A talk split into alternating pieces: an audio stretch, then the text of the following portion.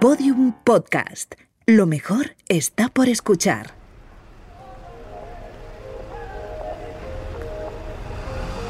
Me he dado cuenta de que las patologías físicas te, separan de las cosas. Una persona que anda en silla de ruedas dificulta su, su manera de, de vivir, pues eso cuando tiene que coger un libro de una estantería, pero en cambio las psíquicas te separan de las personas, te separan de las personas. Eso, ¿no? O sea, es una manera de, de no, de- de no participar en la comunidad. Tienes que demostrar el doble que sirves cuando la persona que te juzga no tiene a lo mejor la capacidad de influenciar tu talento. Por eso estoy en contra de entidades que van en fila india al cine como terapia, que hacen manualidades con un barco con palillos. Y estoy a favor en que el sujeto manifieste su originalidad ah, con un- haciendo un concurso fotográfico, haciendo relatos, etc. Mi cabeza me hace trampas. Capítulo 3. En este paseo, acompañados por la música de una gaita gallega callejera, hablamos del estigma en la salud mental. Creo que, que el estigma, mucha gente lo quiere definir, pero únicamente lo pueden entender los que lo sufren. Yo lo llamo cacheo visual. ¿Qué es el cacheo visual? Es que cuando subes con los vecinos en el ascensor y tú te has medicado fuertemente, se fijan en la saliva que se asoma por la comisura de los labios, en los temblores. En el supermercado a veces tengo muchos temblores y me cuesta acomodar el brick de leche en la bolsa y, y veo que el de atrás tiene prisa. Cuando coges un taxi que te lleva a cualquier sitio y ves que la persona te mira por el espejo retrovisor pensando que no le vas a pagar la carrera. Entonces la gente que tiene algún tipo de síntomas sintónicos, que es que tienes tics que no puedes controlar, intentan esconder esos tics, ¿no? Pues con una sudadera con capucha, no porque la un suéter descatalogado, eso es realmente el estigma. Definir el estigma de manera científica no es entendible por, por la sociedad. No estamos solos en este capítulo, ¿eh? Contamos también con las voces de algunos trabajadores y usuarios del centro de día gestionado por la Fundación Manantial y concertado con la Consejería de Políticas Sociales y Familia de la Comunidad de Madrid, ubicado en Parla. Pues yo soy Vanessa Lebrón y bueno, trabajo en este centro de día de Parla desde hace más de 10 años. Yo soy Paco, soy usuario del centro de día, llevo cinco años aquí y bueno, más adelante os contaré un poquillo mi experiencia. Hola, yo soy Miriam, eh, soy educadora social del Centro de Día de Parla y bueno, en este centro llevo un año y trabajando un poco con salud mental aproximadamente unos 10 años. Hola, buenos días. Yo soy Antonio de Arrullo, soy usuario del centro de día. y- Hola, buenos días, soy Félix, soy usuario de aquí hace tres años y medio, más o menos. Eh, soy profesional de radio. Hola, yo soy Patricia, eh, bueno, soy la psicóloga del centro de día y llevo trabajando en este centro tres años. Les preguntamos por ese cacheo visual del que habla Carlos. Eso de que llegas y vas a un bar y te dicen, joder, eh, esos son enfermos. O te haces el tonto, no escuchas nada, que es lo que hice yo un día. O si no, pues oye, mira, oye, enfermo estás tú, que me estás insultando, diciendo que estoy enfermo o estoy loco. Escondes la enfermedad mental. La escondes, ¿eh? El propio enfermo la esconde. Porque sabe que automáticamente eso ya te califica a priori. Delante de la persona que estés, en el momento que digas que eres enfermo mental, automáticamente hay un chip que se enciende y te excluye de un montón de cosas. Tanto es así que hoy en día si una persona reconoce públicamente que tiene algún problema mental, de salud mental, ya la gente lo primero que piensa que es muy agresivo. Nota. Varios estudios han demostrado que aquellos que tienen diagnosticada una enfermedad mental son igual de violentos o incluso menos que el resto de la población. Eh, da miedo la palabra esquizofrenia, da miedo la palabra bipolar. La depresión no da tanto miedo, pero da pena. Y eso también es igual de malo, ¿no? La realidad es la que es. Y el estigma a las patologías mentales está ahí. Vas a Google y, y pones la pestaña de imágenes de enfermedad mental y te estremeces de las imágenes que aparecen. Si entras en internet, haz si quieres la prueba ahora mismo, y pones en el buscador la palabra esquizofrénico, vas a encontrar noticias como Esquizofrénico mató de una puñalada a una joven. Esquizofrénico mata a hachazos a su padre. Piden internar a un esquizofrénico reincidente por abusos a una niña. El conductor del atropello se desorientó por problemas esquizofrénicos. ¿Y ahora? ¿Cómo crees que se siente una persona diagnosticada con algún tipo de esquizofrenia y que está escuchando, al igual que tú, este podcast? La gente cuando escucha ese tipo de vocablos, ese tipo de, de, etiquetas, se lo toma muy, muy a la ligera, ¿eh? Porque los medios de comunicación, lejos de coger las cosas positivas de las personas con algún tipo de trastorno mental grave, cogen las negativas. El titular de una noticia eh, es morbo para invitar a la lectura de la misma, ¿no? Imagínate, es como eh, un esquizofrénico ha atracado un banco y luego a lo mejor lo hace un pelirrojo y no dicen que era pelirrojo. Es difícil, es difícil cambiar esta política semántica, pero una mentira repetida cien veces puede parecer una verdad, como decía el ministro nazi Goebbels. ¿no? Además, por ejemplo, sobre este uso del adjetivo esquizofrénico, que algunos periodistas utilizan con, digamos, poca prudencia, te comparto esta reflexión que me hizo el profesor José María Álvarez. Yo mismo, que hice la tesis doctoral sobre la locura, pues es que no sé muy bien lo que es la esquizofrenia. Y me dirás, ¿es que tú eres bobo? Pues sí, pero es que yo estudio mucho todos los días y la esquizofrenia no es tan fácil de definir. No, solo no es tan fácil de definir, sino que es una incógnita, es decir, que se llama esquizofrenia incluso a lo que es incaptable de la experiencia de la locura.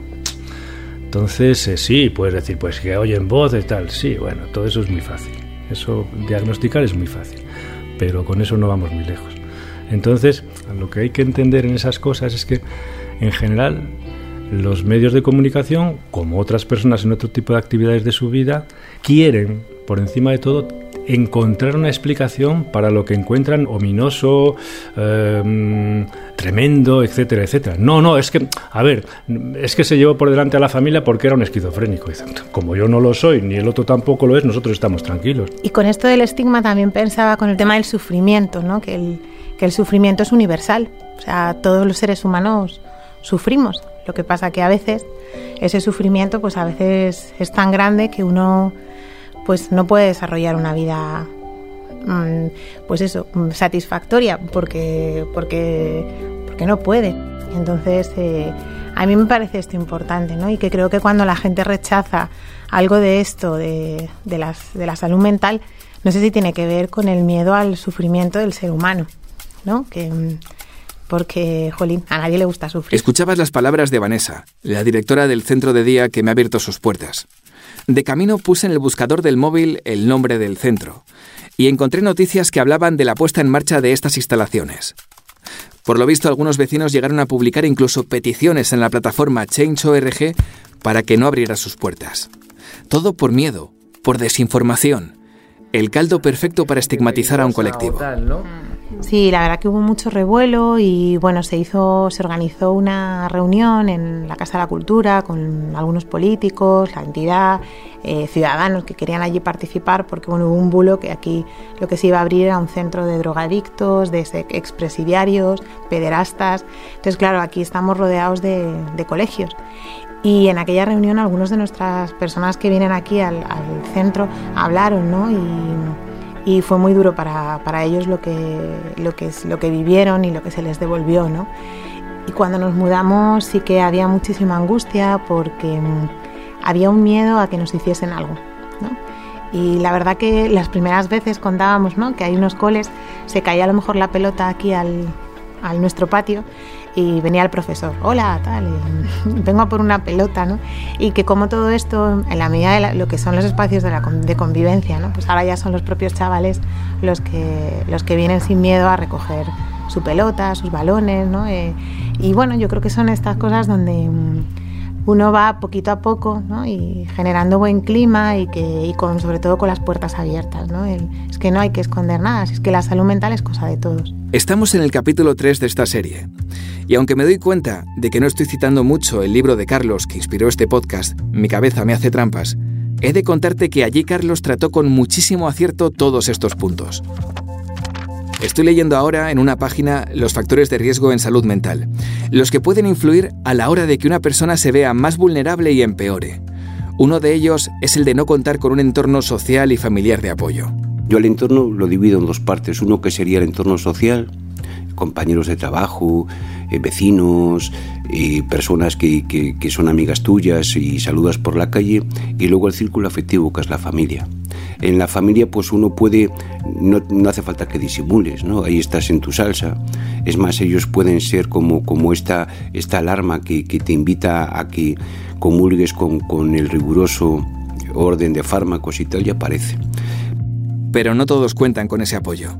Eh, algo que identifica sea bipolar, ansioso depresivo, trastorno de la personalidad, lo que quieras, es que el enfermo mental está muy, precisamente por eso, muy solo. Muy solo. Por eso estamos aquí. La soledad es fastidiosa, ¿sabes? No voy a poner triste porque hoy es un día normal.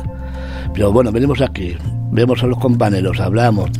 Eh, bueno, luego sí, luego tienes, por ejemplo, mi compañero Paco, el otro día salimos eh, un ratillo por ahí, el, escuadrón, ¿cómo es? El, el pilotón cifrado nos hemos nombrado nosotros mismos. Pero alguna vez que llegas a casa, te tapas aquí la cabeza y te joder. Vaya, vaya día hasta, hasta que llegue al día siguiente y vuelvas al centro y ver a los compañeros, tu otro. La medicación ayuda muchísimo, pero sobre todo los que te rodean. ¿Y quiénes te rodean si te has quedado sin nadie? Pues precisamente tus iguales, las educadoras, por supuesto pero sobre todo tus iguales, con los que no hay nada que esconder. Básicamente el centro de día es un lugar chiquitito, ¿no? Porque son 30 plazas.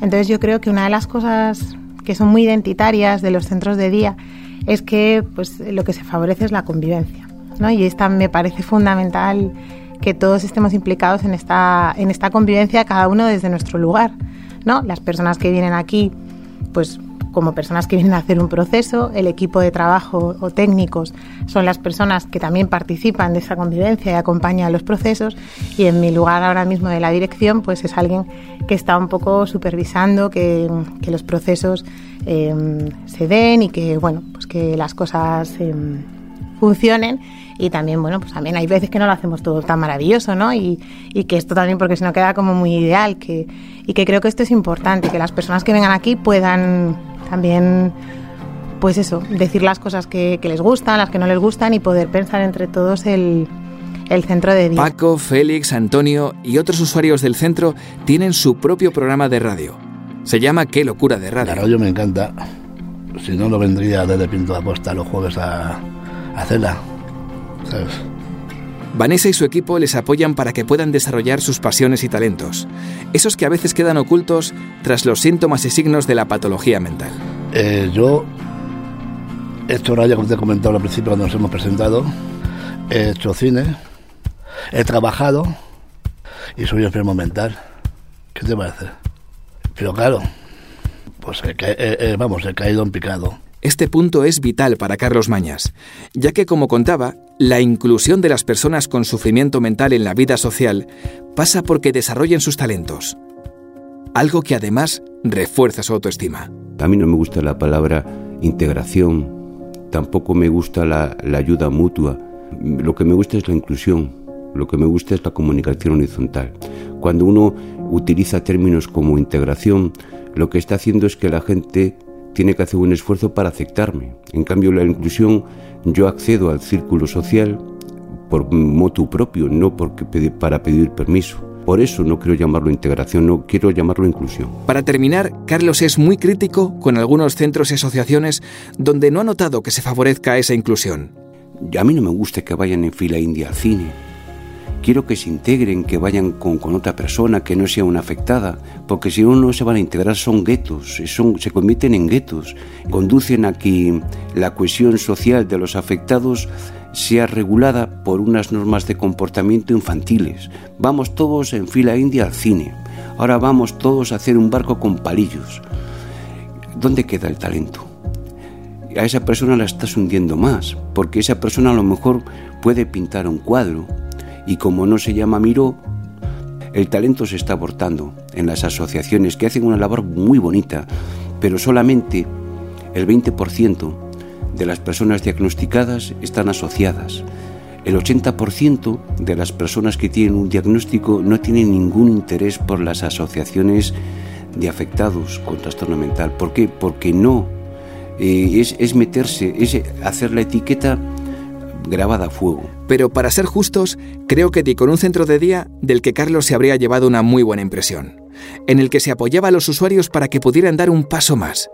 De hecho, me quedo con este testimonio de Patricia, una de las psicólogas del Me centro. venía ahora una frase que dijo una persona que además ha ido de, de alta hace no, hace no mucho tiempo y que dijo que, que cuando entró aquí al centro de día, ¿no? que venía también con, con un sufrimiento que le, que le irrumpió sus proyectos y que, y que ahora que ya estaba en otro momento, ¿no? que ya estaba em, pues finalizando su proceso en el centro de día, que se iba con, con la sensación de que al final que el sufrir es algo humano y que no va a dejar de sufrir, pero que sí que había aquí eh, eh, entendido que, que el sufrir teniendo apoyos y entendiendo por apoyos no solo la familia, sino apoyos también mm, la familia que nos de sangre, ¿no? Las, las relaciones que ha podido hacer o pues que, que ese sufrimiento se puede, se puede sobrellevar. Salgo ya del centro junto a algunos de los usuarios. Veo a los niños jugando en el patio que está justo al lado. Están acostumbrados a convivir. Sus miradas no hacen cacheo visual. Las de los niños al menos no. Es una mañana normal, sin más. En el próximo capítulo conocemos al gran apoyo de Carlos, su familia. Soy Carla, tengo 23 años, soy periodista y soy la hija de Carlos. Soy Lucas, eh, me gusta hacer música, me gusta la música y soy estudiante de Historia del Arte y soy el hijo de Carlos. Mi cabeza me hace trampas. Dirección, sonido, guion y montaje, Molo Cebrián. Masterización, Miguel Galguera. Basado en la obra de Carlos Mañas, Mi cabeza me hace trampas.